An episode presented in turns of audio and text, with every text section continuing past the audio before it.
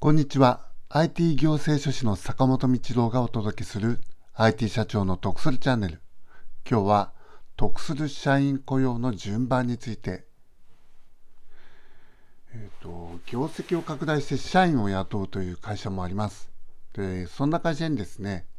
キャリアアップ助成金というものがあるんですっていうお話をすると知らない場合があるんですね。で、このキャリアアップ助成金っていうのは厚生労働省が従業員を雇用する事業者に支援するものです。つまり、えーと、社員これから雇いますよっていう事業者に対してはですね、厚生労働省からお金が出るんですね。で、金額については、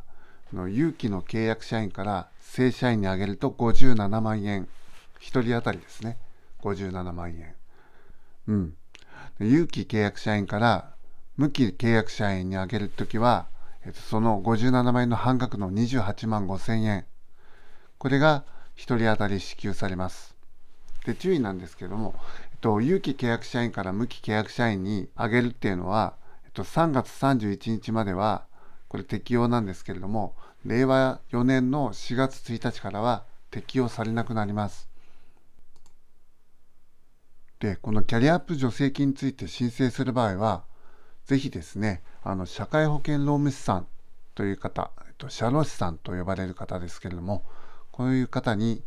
えー、正社員を雇おうとしていることを検討している段階で相談することをお勧めします。社長さん自身がキャリアアップ助成金を申請できるっていうんなら、